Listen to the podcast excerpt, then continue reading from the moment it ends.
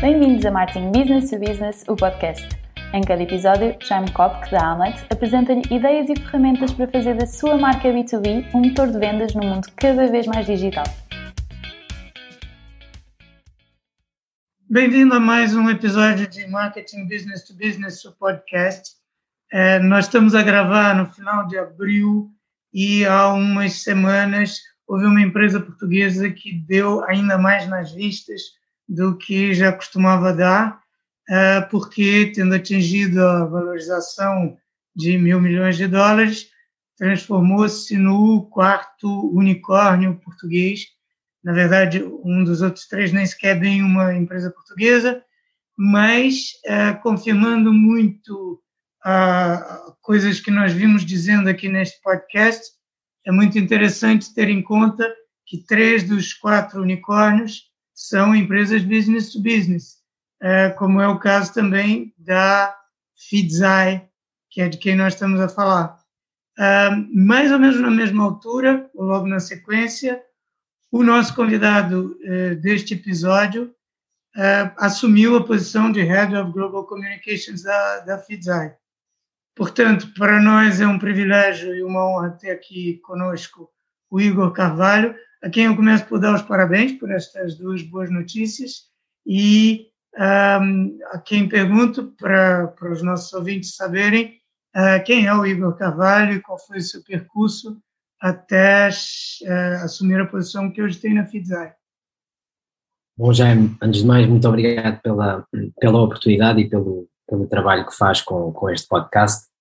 na área do marketing, uh, mais direcionado para B2B. E e é um gosto estar aqui consigo falar um pouco sobre, sobre estes temas, sobre tecnologia, sobre inovação, sobre marketing e, e naturalmente como a Fidzai tem vindo a crescer nos, nos últimos anos. Um, curiosamente, eu, eu começo na área do marketing e da comunicação numa área uh, muito específica, uh, na área do, do, da comunicação e do marketing político. A minha formação é em ciência política e relações internacionais e, e na, nessa altura houve um interesse, a comunicação e o marketing começou a despertar um, uma paixão e, e, e, decidi seguir esse caminho inicial de experimentar o marketing e a comunicação política um, ao nível autárquico, preparando candidatos, também um pouco a nível, a nível nacional, sempre numa perspectiva de uh, muito uh, focada nesta, nesta, nesta vertente que é muito institucional, um, e, mas rapidamente percebi que uh, uh, o mundo corporativo seria também uma, uma, uma ótima experiência e uh, juntei-me, passado algum tempo, a, a agências de comunicação, no sentido de começar a trabalhar com clientes da área tecnológica e dentro do segmento tecnológico rapidamente percebi que a paixão era mais a área B2B e não tanto a, a vertente de, de consumo. Trabalhei com várias empresas como gigantes multinacionais como a Dell, a Ericsson, mas também empresas do espectro mais nacional, como uh, as empresas do braço tecnológico da, da, da Sonai, como a Wido Technologies, uma empresa também muito conhecida, um, a Safety, uh, e também algumas startups, e nesse, nesse momento a minha, a escolha estava feita, digamos assim, e uh, o caminho estava decidido e o caminho seria trabalhar na área da comunicação e do marketing numa vertente tecnológica e dentro da vertente tecnológica trabalhar uh, no posicionamento das empresas para, para, para empresas. Um, e há um determinado, uma determinada altura um convite surge por parte da, da FIDZAI há cerca de três anos e meio, quatro anos, uh, de me juntar à empresa numa perspectiva uh, mais europeia, ou seja, para fazer a ponte com, do negócio mais no mercado europeu, um pouco mais até que o mercado europeu, na região EMEA, portanto também no Médio Oriente e, na, e em África. E, e claro, como, em todo, como em todas as empresas que crescem a este ritmo, os profissionais que se juntam a elas também têm a oportunidade de crescer e de, de expandir as suas funções e o seu raio de influência, e foi precisamente isso que aconteceu. Um, e, portanto, tem sido um crescimento fantástico da empresa e uma ótima oportunidade para um profissional uh, um, que gosta destas, destas áreas de, de crescer a este ritmo que, que enfim, é, é, é, avassalador, mas avassalador numa boa, numa boa perspectiva. Uh, as oportunidades de negócio são muitas e as oportunidades de crescimento profissional acompanham esse, esse ritmo. Então, eu queria aproveitar deixa para perguntar também, para se por acaso algum dos nossos ouvintes uh, teve algum tempo no outro planeta e não sabe uh, o que é a FIDSAI, que você explicasse o que, que é a FIDSAI, o que é que vocês fazem, por que é que ganharam essa importância toda. Claro. Bom, a, FIDSAI a FIDSAI, de uma forma muito simples, é um negócio complexo, mas acho que há algumas linhas, existem algumas linhas que facilmente explicam o, o negócio e a importância da FIDSAI à escala, à escala global. O, o mundo digital cresceu muito nos últimos, nos últimos anos. no último ano em particular teve ainda um crescimento mais, mais abrupto devido, devido à pandemia que, que vivemos e continuamos a viver mas essa aceleração dos serviços eh, financeiros eh, e toda essa transição para um mundo digital já se estava a sentir há alguns anos eh, atrás, e isso significa que existem algumas tendências no mercado que têm a ver com a forma como os consumidores encaram a área dos pagamentos das transações financeiras, como abrem uma conta, como enviam dinheiro para um familiar, como fazem a compra no supermercado. Toda essa vertente dos pagamentos e das transações financeiras, ela precisa de ser protegida a uma escala global. Uh, e é precisamente aí que a FIDSAI entra, numa área um, que é a área chamada de gestão de risco e de combate ao crime financeiro, em que no nosso caso fomos pioneiros e inovadores no mercado através da utilização da inteligência artificial, ou seja, a gestão do risco e do crime financeiro já existia, as instituições financeiras de uma forma ou de outra já se tentavam proteger contra estas ameaças ligadas à fraude, uh, e à, à, fraude dos pagamentos e também à, à, lavagem de dinheiro, mas a tecnologia em si era uma tecnologia um pouco mais rudimentar, mais à base de regras, e a inteligência artificial veio modificar toda a forma como os serviços financeiros olham para, para a proteção dos seus negócios e para a proteção dos seus, dos seus clientes. E, portanto, a FIDSAI entra no mercado com um conceito uh, uh, muito interessante, que é a junção de duas áreas a área do Big Data e da, da, da, do processamento de dados em larga escala, e portanto,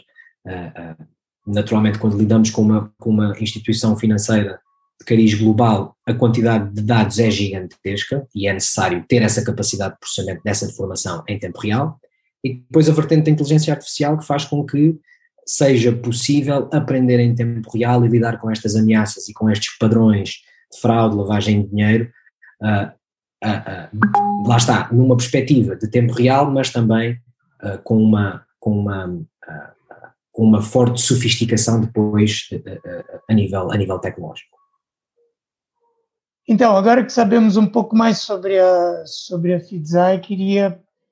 perceber um pouco sobre o, o seu papel. Assumiu, assumiu esta posição agora de Head of Global Communications o, o que, que, é este novo papel, qual é a diferença é, em relação ao que você fazia uh, anteriormente e quais são os desafios que tem em mãos nessa, nessa nova posição? Um, bom, eu, eu, eu, penso que este, este, este novo desafio acaba por ser um prolongamento uh, do trabalho que, que eu já estava a desenvolver. Um, especialmente quando nós olhamos para empresas uh, como a Fidzai que uh, nascem globais e que são altamente distribuídas, ou seja, nós não estamos a falar de uma multinacional que depois tem vários centros de decisão uh, espalhados pelo mundo e, e clusters regionais que têm um certo grau de autonomia e que acabam por seguir, obviamente, guidelines internacionais e depois aplicá-las a uma dimensão mais, mais local. No fundo, essas empresas acabam por estar mais estruturadas, mais compartimentadas, que têm benefícios, mas também têm um grande uh, problema que é a falta de agilidade. Essa falta de agilidade é muito comum nas grandes organizações uh, e, e, uma empresa como a Fidzai, que nasce global já uh, em 2011 e que tem este cariz já de empresa altamente distribuída, um, é, é, um desafio, é, é um desafio interessante para qualquer profissional porque acaba por, enfim, não existem barreiras, não existem geografias, existem geografias, mas não existem limites geográficos ao alcance, uh, uh, uh, para o alcance da nossa, da nossa posição. Portanto, eu vejo este desafio como um prolongamento numa fase de crescimento eh, grande da, da, da, empresa. Eu entrei, eu juntei-me à empresa em 2017, na altura a empresa tinha acabado de fechar uma ronda de 50 milhões. Uhum. Tinha sido a, a maior ronda de financiamento em Portugal até, até à data. Um,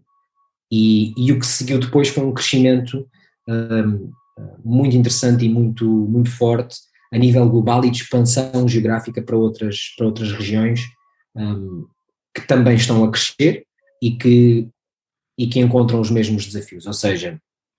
se olharmos hoje, por exemplo, para a América Latina, nós vemos que é, do ponto de vista das fintech, uma das regiões mais, um, mais com, com maior crescimento. Um, há uma explosão do ponto de vista de serviços uh, uh, digitais e de uh, novos bancos. Basta olhar, por exemplo, para o mapa das, dos challenger banks a nível global e percebemos que o, o, maior banco, o, o maior banco desta nova vaga de bancos digitais a nível global é um banco brasileiro, o Nubank, com mais de 25 milhões de clientes.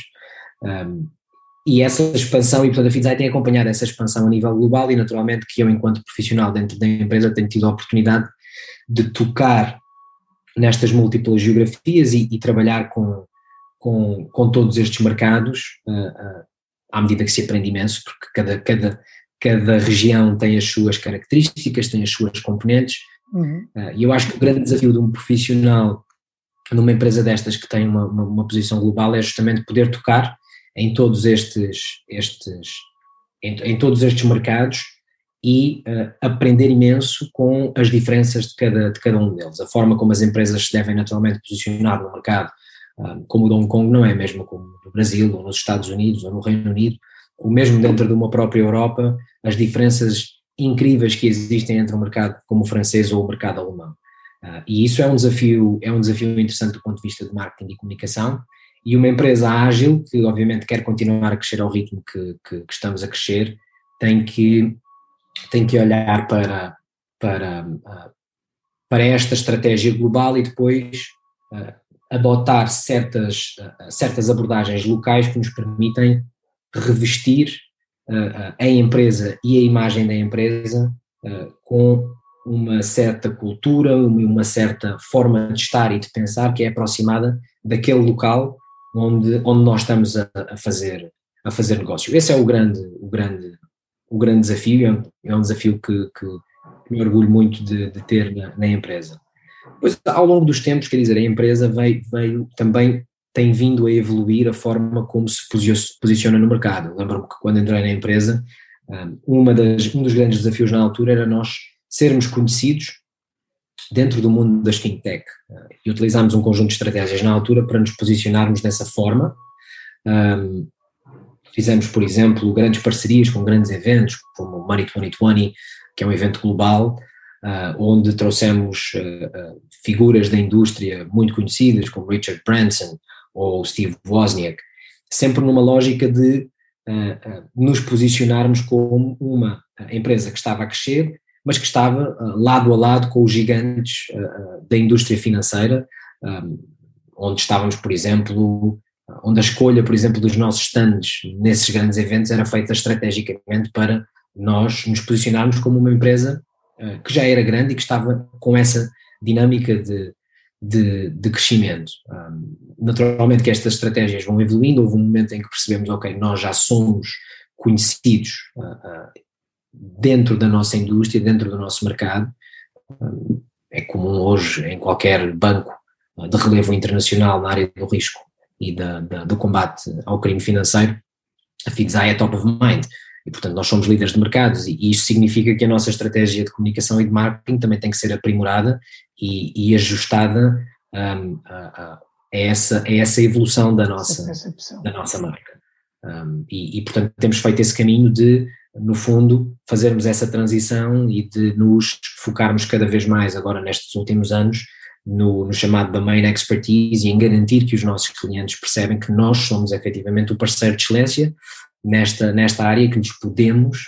uh, uh, oferecer um produto tecnológico que é que é robusto, uh, ágil e com capacidade de escalabilidade para, para enfrentar o, o crescimento da tendência digital que, vão, que, vai, que vai existir nos próximos, nos próximos anos. Um, e é um, é um, pouco isto. A FIDESAI hoje em dia acaba por ter uma, um, um footprint já muitíssimo interessante. Trabalhamos, por exemplo, com uh, quatro dos cinco maiores bancos a nível uh,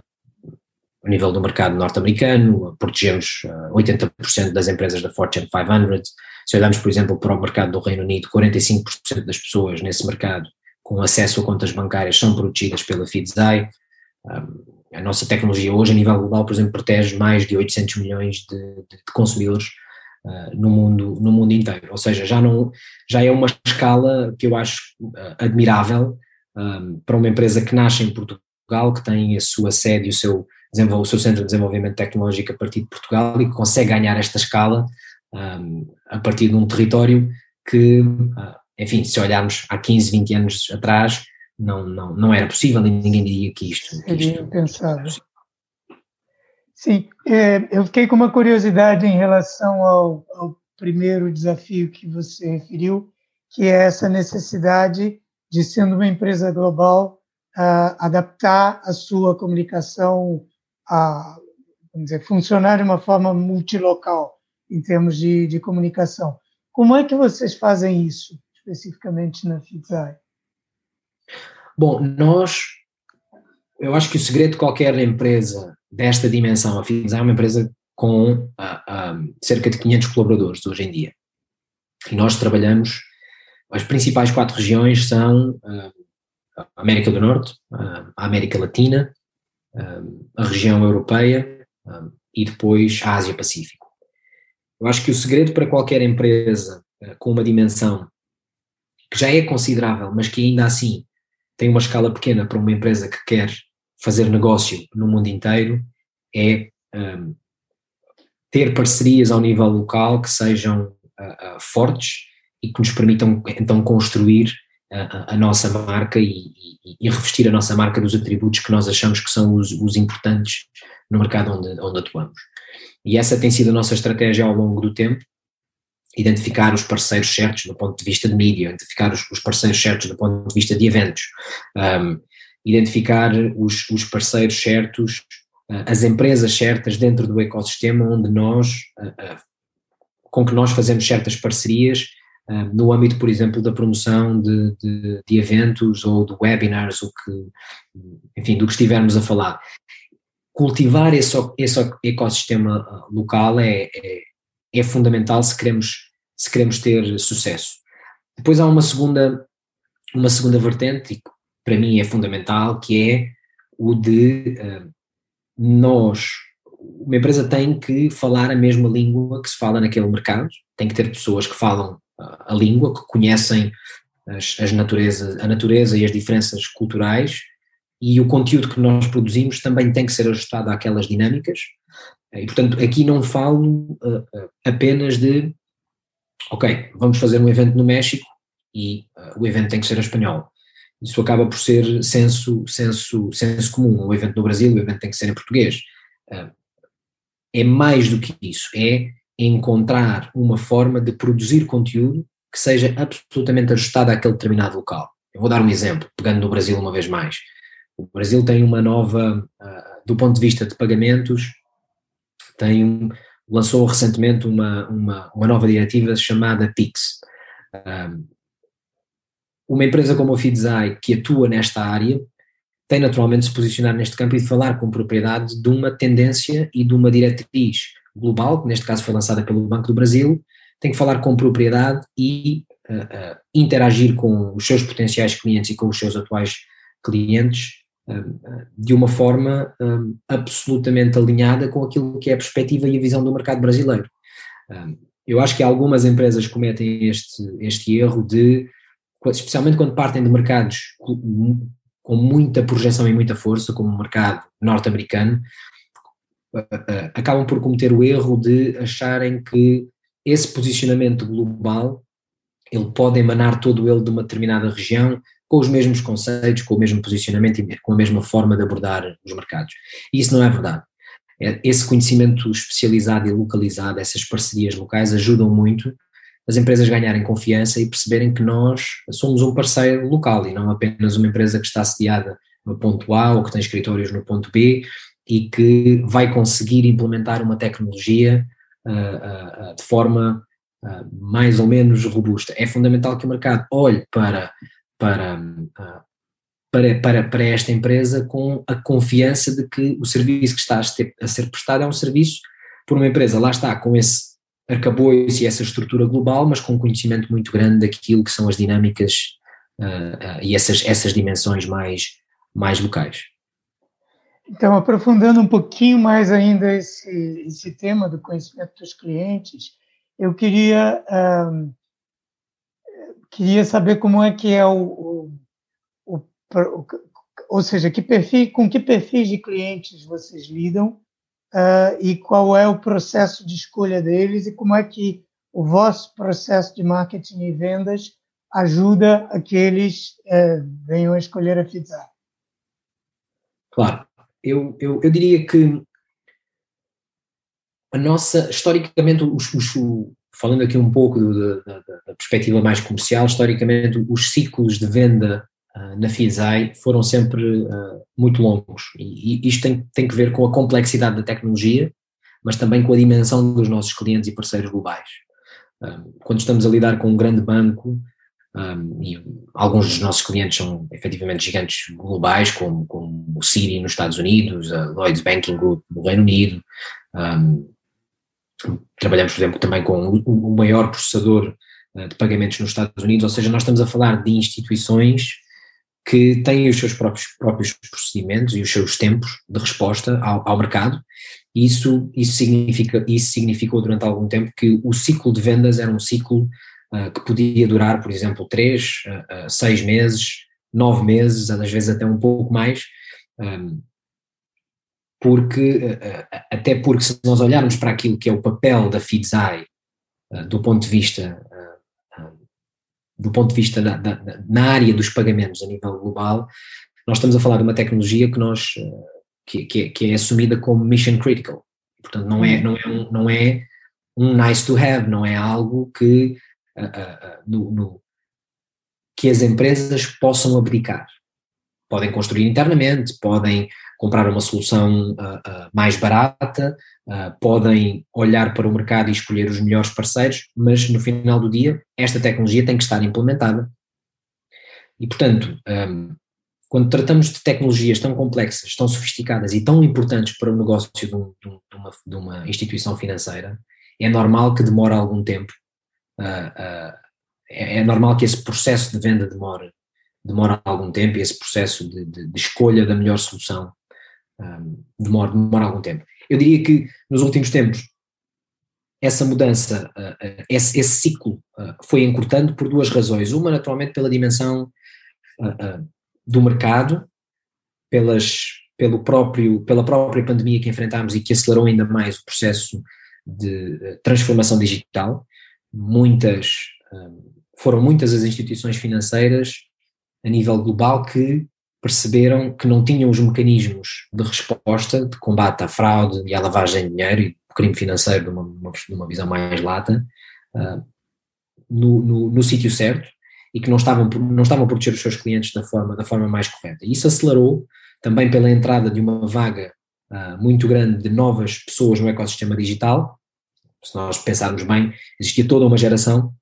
que começou a fazer compras online e que começou a, a olhar para os serviços financeiros uh, de forma digital a partir do momento em que entramos numa pandemia que não existiam outras, outras possibilidades. Uhum. Portanto, houve uma sobrecarga nos sistemas grande que obrigou muitas empresas a acelerarem este processo de transformação digital e, portanto, quando se fala em acelerar ainda mais a transformação digital, durante esta fase da pandemia, isso é verdade, é visível e nós, e nós e muitas outras empresas a nível global sentimos, sentimos isso. Depois há uma segunda dimensão que tem a ver com a própria ideia e a própria missão que a FIDSAI tem de, eu diria, democratizar a gestão de risco e o combate ao crime financeiro. Nós já protegemos muitos clientes a nível em todo o mundo, mas a nossa ideia é ah, garantirmos que todas as pessoas uh, que fazem, que transacionam ou que fazem uma compra ou que, enfim, que, que, pagam algo com um cartão de crédito ou com um cartão de débito possam ter, possam, possam estar seguras e não, não, não estão sujeitas a este tipo de crime, crime, crime financeiro. E para isso também significa, isso também significa garantir que instituições mais pequenas, uh, ou de todas as dimensões, e até os novos players digitais uh, do setor financeiro possam ter acesso a esta, a esta tecnologia. Portanto, houve também um trabalho muito grande do, do nosso lado de garantir que o processo de implementação uh, da nossa tecnologia, que o processo de venda fosse acelerado e que estivesse em linha com aquilo que são as necessidades de todo o tipo de organizações, uh, todo o tipo de instituições financeiras e não só as maiores, uh, que foram efetivamente aquelas e que são a razão pela qual a Fidzai hoje é conhecida no mercado. A Fidzai é conhecida no mercado por ser a empresa que trabalha com o maior número de instituições financeiras globais. E, portanto, acabamos por sentir a nossa marca e crescer a nossa marca a partir desse, desse patamar. Mas agora existe todo um trabalho de expandir a nossa, a nossa, o nosso raio de alcance através de parcerias com, uh, um exemplo, por exemplo, são os Challenger Banks. É incrível hoje em dia a quantidade de novos bancos digitais que crescem de raiz, e olhamos, por hum. exemplo, para o Revolut, para uma, N, para uma N26 uh, e tantos outros a nível global, mas depois também vemos uma nova tendência que são os grandes bancos, que não têm talvez a agilidade uh, para uh, dotar os seus próprios, seus próprios produtos e os seus próprios serviços financeiros destas, destas componentes e desta customer experience que hoje o cliente exige, e portanto são eles próprios a, a criarem, digamos, spin-offs digitais dos seus bancos, portanto estruturas autónomas, um, com objetivos muito bem definidos, eh, em, em, termos, de, em, em termos de segmento de mercado que, que vai ser atacado, e criam essas iniciativas digitais, esses bancos digitais, que, têm, que estão sobre a sua alçada, mas que têm, por serem muito mais rápidos, conseguem escalar e crescer muito mais rapidamente e atacar segmentos de mercado que os bancos ditos tradicionais, mais pesados, não, não conseguem tão rapidamente. E essas, se nós juntarmos tudo isto, a evolução uh, digital e a rapidez com que os processos têm sido uh, mudados ao longo dos últimos tempos. É toda essa componente de transição e de evolução digital, com a oferta que os bancos estão a, a, a ter e a, a, vontade que têm em oferecer o melhor serviço possível.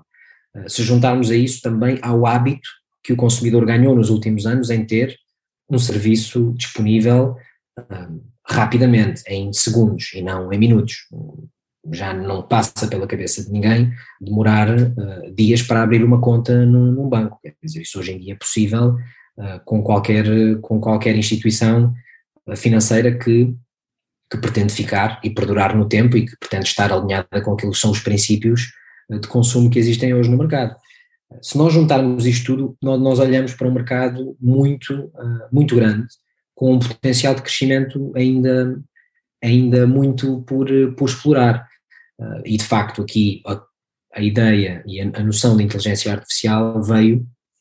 veio, veio garantir, no caso do nosso negócio, que, uh, que, que, que, conseguimos proteger os nossos clientes da forma mais sofisticada sofisticada possível e há um apetite por parte das próprias, de, de, destas próprias, dos nossos próprios clientes em investir em tecnologias que são chamadas future proof, e que, portanto, uhum. querem uh, apostar em tecnologias que são de futuro,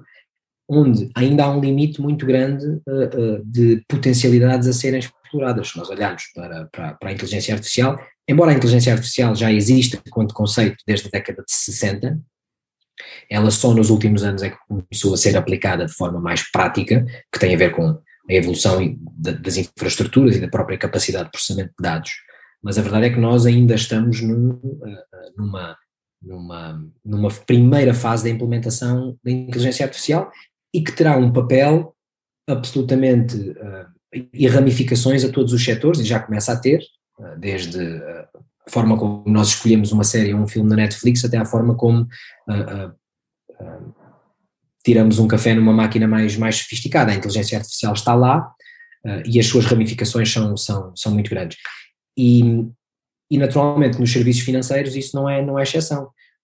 O, no roadmap tecnológico da, das, destas, destas instituições financeiras, estas tecnologias estão presentes e há uma vontade muito grande em fazer estas apostas de tecnologia que têm um caminho ainda muito grande e, que tem, e cujas potencialidades ainda estão, ainda estão muito por explorar. Já há muito que é feito, mas ainda há muito por, por fazer. É, você foi falando de, de, de democratização de uma extensão do, do serviço que vocês prestam, não só aos grandes players, mas cada vez mais às, organizações um, menores e tudo. Isto, o, o, o objetivo é chegar de alguma forma ao consumidor final ou ao utilizador final, ou seja, qual é a importância que uh, a percepção que vocês, que, que as pessoas individuais podem ter de vocês, qual é a importância que isso tem uh, para a e por quê? É, essa é uma pergunta muito interessante. Eu, eu diria que existem duas partes nesta, nesta resposta. Uma é o próprio negócio da Fidzai, e o próprio negócio da Fidzai será um negócio uh, uh, B2B, ou seja, o objetivo e a missão da Fidzai é ser, continuar a ser a maior empresa independente dentro desta, desta área uh, e, e mantermos como, como líderes de mercados, e, e, isso envolve naturalmente um grande investimento. Nós, por exemplo, investimos cerca de 26% das, da nossa receita a nível anual em Research and Development, temos 32% das nossas pessoas dedicadas a, permanentemente à inovação e, portanto, tudo aquilo que tem a ver com a parte de investigação, mas depois também com a parte de desenvolvimento de produto. Ah, e, portanto, esta, essa, essa parte, ah, nós temos o nosso caminho muito bem ah, definido e a nossa missão muito bem definida e a vertente B2B será sempre o core da, da, da é para isso que, que, nós trabalhamos todos os dias, é para proteger estas instituições uh, financeiras que, por sua vez, prestam serviços uh, a consumidores finais da forma, da melhor forma possível, sendo rápido, ágil, proteção das suas, dos seus investimentos, das suas, das suas transações e, e, e tudo mais. Existe, no entanto, uma, uma, no ponto de vista de marketing e comunicação, existe uma,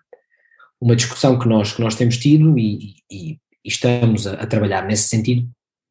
e que é a forma como o mercado e como os consumidores olham também para, para, para a Fidzai. Ou seja, o que é que uma empresa que é muito conhecida e que é top of mind no seu segmento faz? Qual é que é o próximo passo? E o próximo passo nós achamos que é os consumidores finais, mesmo aqueles que não vão comprar, da, da nossa tecnologia, mas que usufruem dela mesmo sem saber, uhum. sem saber, possam saber o que é a FeedSci e possam conhecer, um, possam conhecer um pouco mais daquilo que são, que é a missão da empresa e o porquê de nós fazermos o que, o que, o que fazemos. E, portanto, estamos a falar de pegar em certos conceitos B2C e adaptá-los à nossa marca e revestir a nossa marca com algumas destas características emocionais, uh, que são muito comuns no negócio, uh, uh, na área B, 2 c Alguns exemplos, alguns exemplos disto. Se nós olharmos para, para, para, para aquele que é o papel da, da, da FIDSAI enquanto empresa, nós representamos um tipo de tecnologia que toca milhões de pessoas, todo o mundo, sem elas saberem,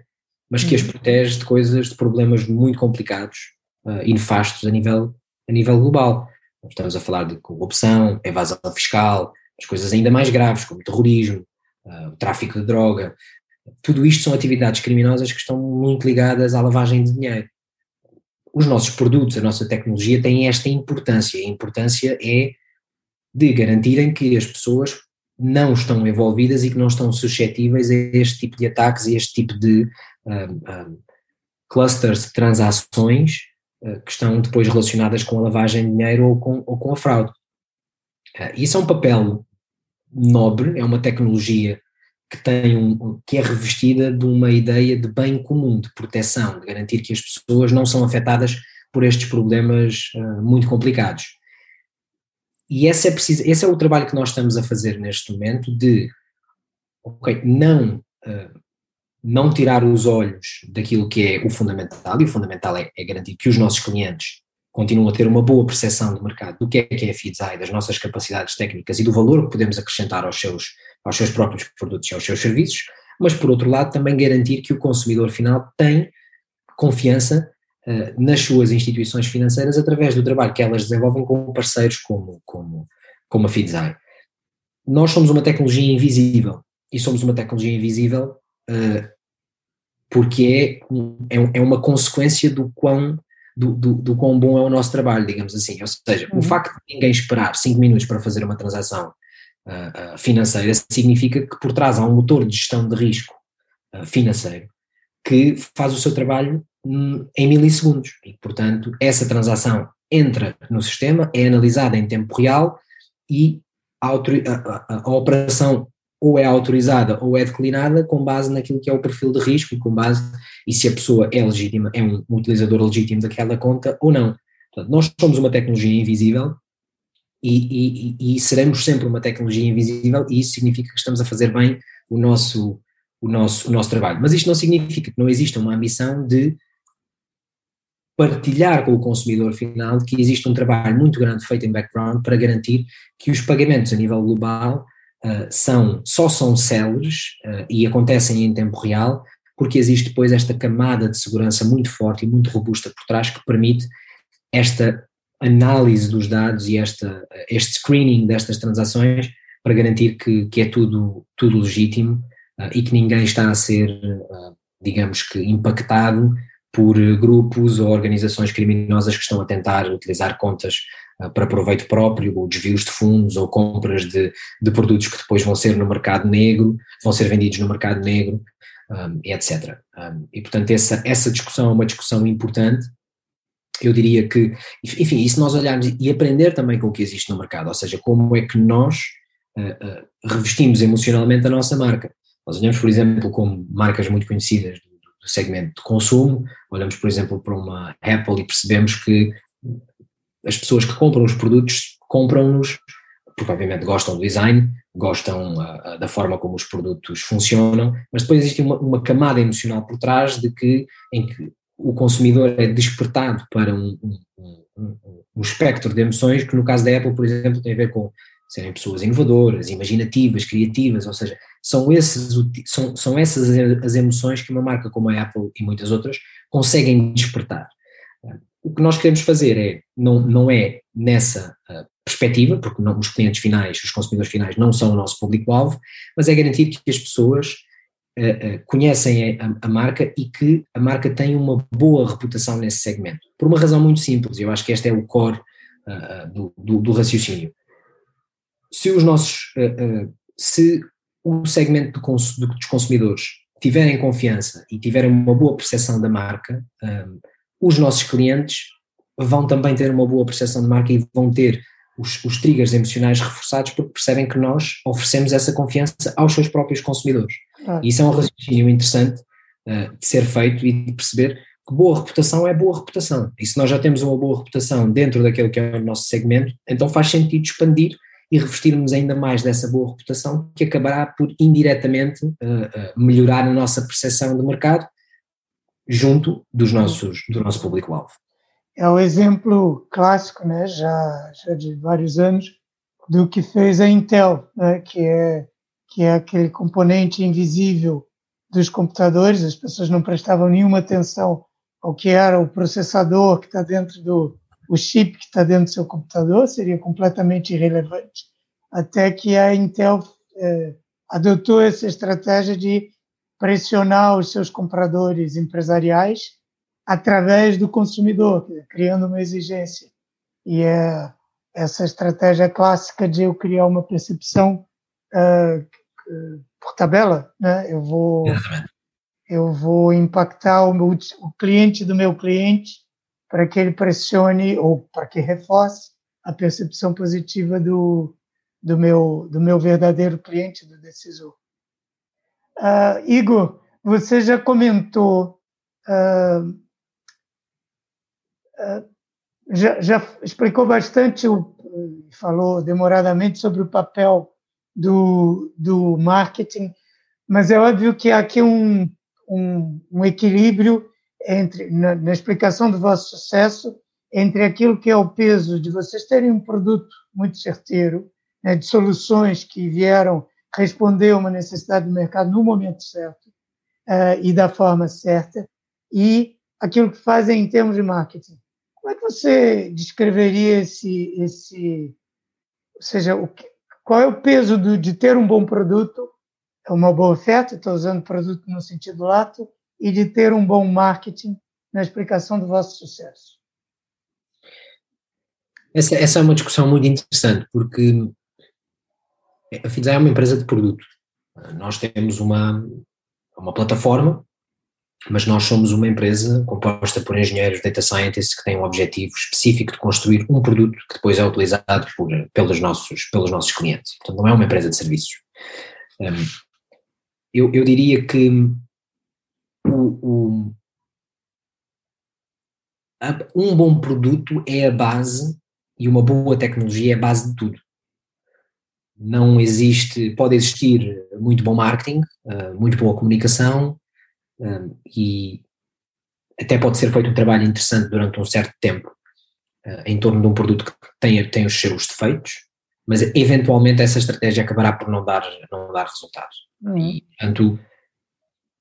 o bom produto, a boa tecnologia, essa robustez, essa visão de futuro, essa capacidade de investimento na inovação para dotar uh, uh, o produto do, do, do, tal conceito de à prova de futuro, digamos assim, é, é, é, o, é o ponto de partida. Naturalmente que existem muitos exemplos de empresas com um grande produto que depois uh, não veem o seu crescimento acelerar porque depois lhes faltam algumas peças neste, neste xadrez. E o marketing e a comunicação são uma peça muito, muito importante. Esta, esta, esta, esta capacidade de promover e, e de uh, estruturar as ideias em torno do, das capacidades, das, das, potencialidades e das capacidades que o produto tem, é um, é um desafio interessante e lá está, voltamos depois à componente de como é que se ajusta tudo isto numa dimensão local os desafios num país como a Alemanha são desafios diferentes de outros, de, de outros mercados e, portanto, a forma como nós posicionamos o nosso, o nosso produto e puxamos por, por certas potencialidades não é, um, uh, não é algo que se possa fazer numa perspectiva global e depois replicar em cada um dos mercados e estar à espera que isso, que isso funcione. Portanto, voltamos ao tema inicial da nossa conversa, que é a localização e a forma como olhamos para essa, para essa localização do nosso, do nosso produto e do nosso, e do nosso marketing. Eu diria que cada vez mais uh, o produto e o, e, o, e o marketing têm que estar, uh, têm que estar de mãos dadas. Há, um, há uma área dentro da empresa uh, que para nós é fundamental e que é o marketing de produto. A forma como nós desconstruímos, que, tem, que ganha ainda uma relevância adicional porque se trata de um produto complexo e muito sofisticado e portanto tem que ter temos que ter aqui algum cuidado em desconstruir certas, uh, certos conceitos e posicioná-los da melhor forma para que o nosso público-alvo uh, entenda o que é que está o que é que está em causa e qual é que é o valor acrescentado. E perceber que dentro da jornada uh, do, do, do, cliente existem várias camadas, vários, vários tipos de entendimento e várias formas de posicionar o nosso produto. Um, existem os compradores uh, que estão mais dentro, dentro daquilo que são os nossos targets, existem pessoas que estão uh, que têm uma capacidade tecnológica maior, outras que estão numa vertente mais de investigação, mais relacionada, por exemplo, com uh, data science, e portanto tem que existir aqui esta capacidade de desmontar o nosso produto e de uh, explicar de forma muito consistente para estas estes diferentes públicos quais é que são as suas capacidades, quais é que são as suas potencialidades e o que é que eles podem, que é que estas pessoas podem esperar nos próximos anos da evolução e da, da, parceria contínua que, que, nós, que nós temos. Há aqui um dado que, que, que, nós temos com os nossos clientes, há aqui um dado que eu acho que é fundamental e que tem a ver com a forma como nós encaramos uh, o marketing, o produto e as vendas. Nós fazemos por as, as, as, parcerias que nós estabelecemos ao longo dos tempos com os nossos clientes são de longa duração. E só isso explica o facto de nós trabalharmos com gigantes uh, uh, dos serviços financeiros e, e, grandes bancos a nível global. Não existe nenhum banco a nível global que faça um investimento numa startup se achar que ao fim de meia dúzia de anos há um risco muito grande dessa empresa desaparecer. E, portanto, sempre houve também um trabalho muito grande de promover a empresa numa perspectiva de empresa sólida que está para ficar, que toma as decisões certas e que tem uma maturidade muito grande do ponto de vista operacional, mas também do ponto de vista financeiro, do ponto de vista de desenvolvimento de produto, da forma como nós encaramos a transição, por exemplo, da investigação e da forma como ela depois é acoplada ao nosso próprio produto. Isso são tudo noções muito importantes que nós fomos criando, que nós fomos trabalhando ao longo do tempo para revestir a marca dessa percepção de, ok, o produto é muito bom uh, e é justamente isto que nós precisamos, mas a decisão de consumo ela, ela é tomada até mesmo a nível B2B, com base em muitas outras variáveis. E, e existem um grande trabalho de parceria entre marketing, produto, vendas, customer success, uh, portanto toda a parte de delivery e de implementação, de garantir que essa, essa, essa percepção e que essa uh, gestão de expectativas é feita da, da, da, melhor forma possível, porque lá está, nós estamos a falar de parcerias uh, que têm o objetivo de perdurar no, no, no tempo. Quando nós uh, estabelecemos uma nova parceria com um grande banco, o objetivo não é trabalhar com ela um, dois anos. Até porque o investimento inicial, especialmente quando estamos a falar de, de, deste tipo de dimensão, é grande dos dois lados. E, portanto, nós queremos muito pelo contrário, expandir ainda mais depois a nossa, a nossa influência dentro da, da empresa. Portanto, podemos começar com um pequeno use case na área de uh, fraude de pagamentos e depois expandir para a área de lavagem de dinheiro. E isto liga muito bem com a ideia e a missão uh, uh, da Fidzai. A missão da Fidzai é ser a plataforma por excelência de gestão de risco financeiro ponta a ponta. Ou seja, Dentro desta área existem muitas camadas e existem muitos casos diferentes. A nossa tecnologia permite abordar o problema por inteiro. E, portanto, quando alguém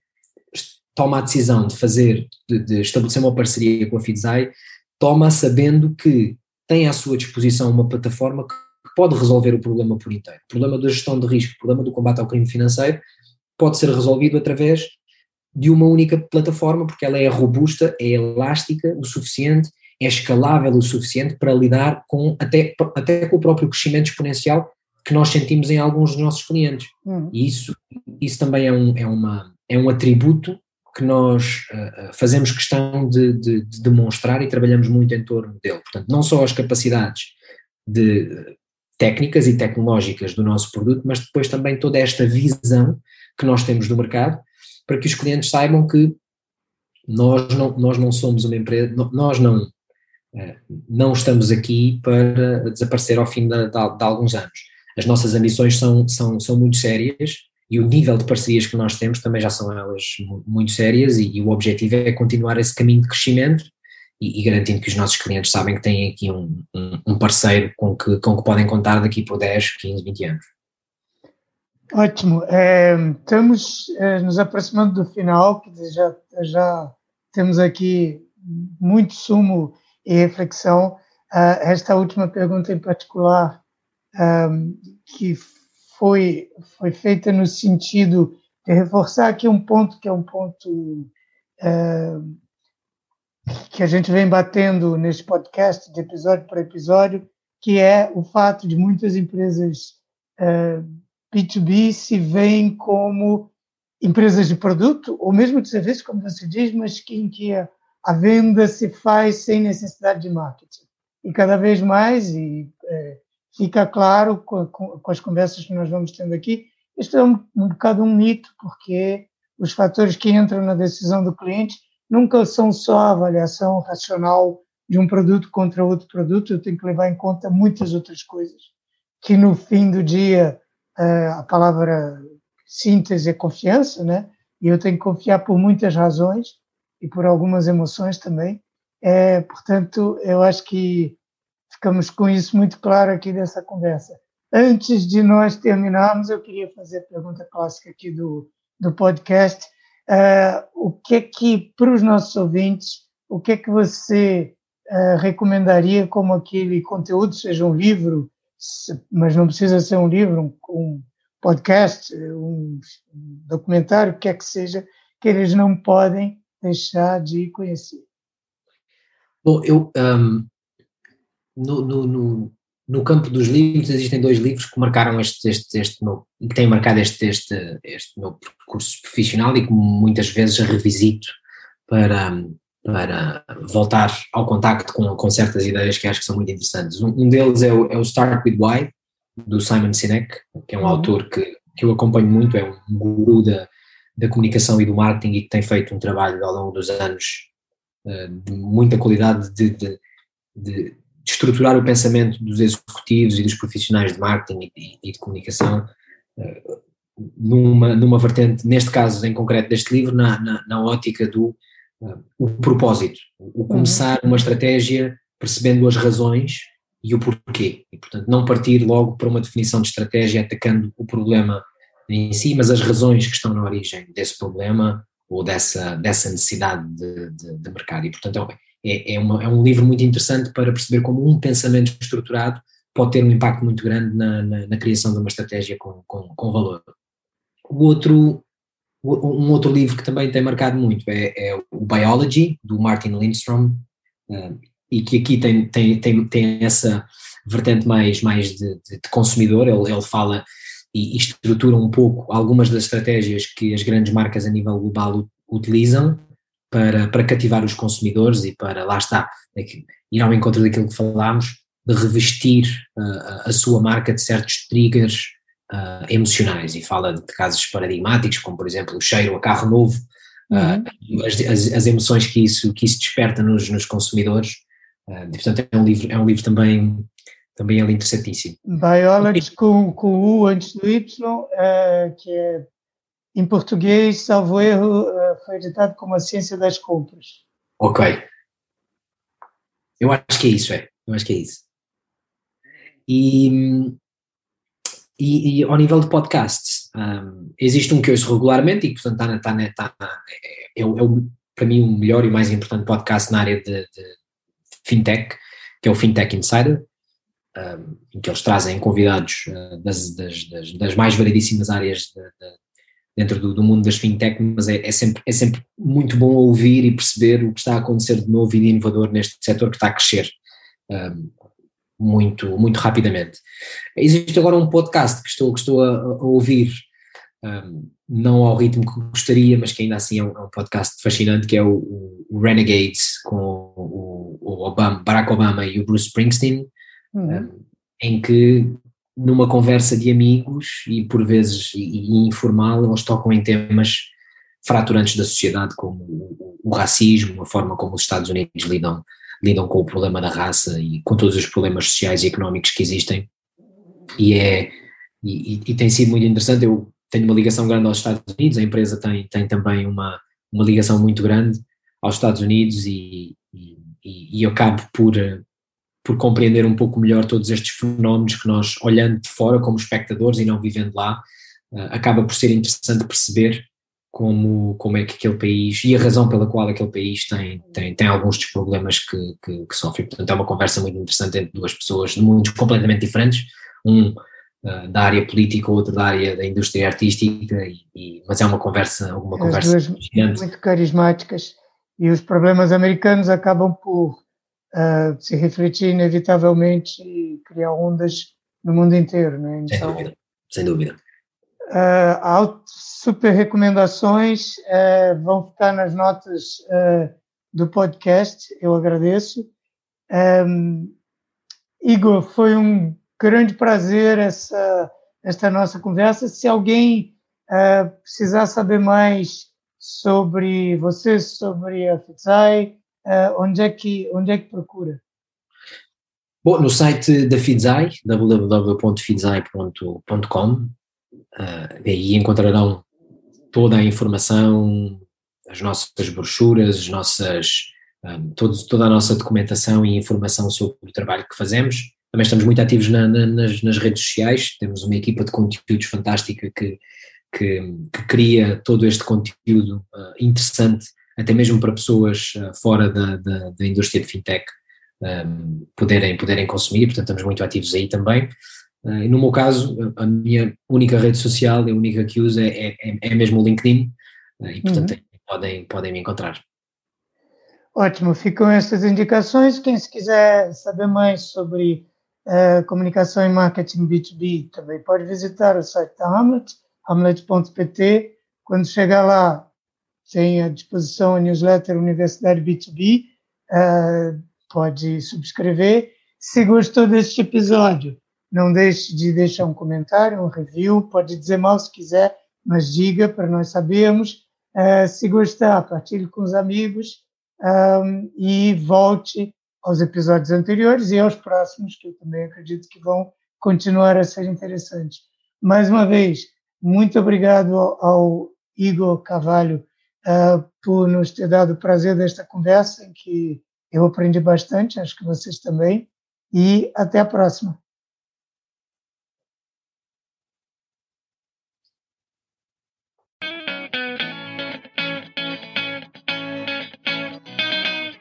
Acabou de ouvir Marketing Business to Business, o podcast da Amlet B2B. Se gostou, não se esqueça de fazer like, partilhar, deixar o seu comentário e subscrever no seu canal preferido. Para ver as notas desta conversa, vá a amlet.pt blog. E em breve voltaremos com mais um episódio de Marketing Business to Business, o podcast.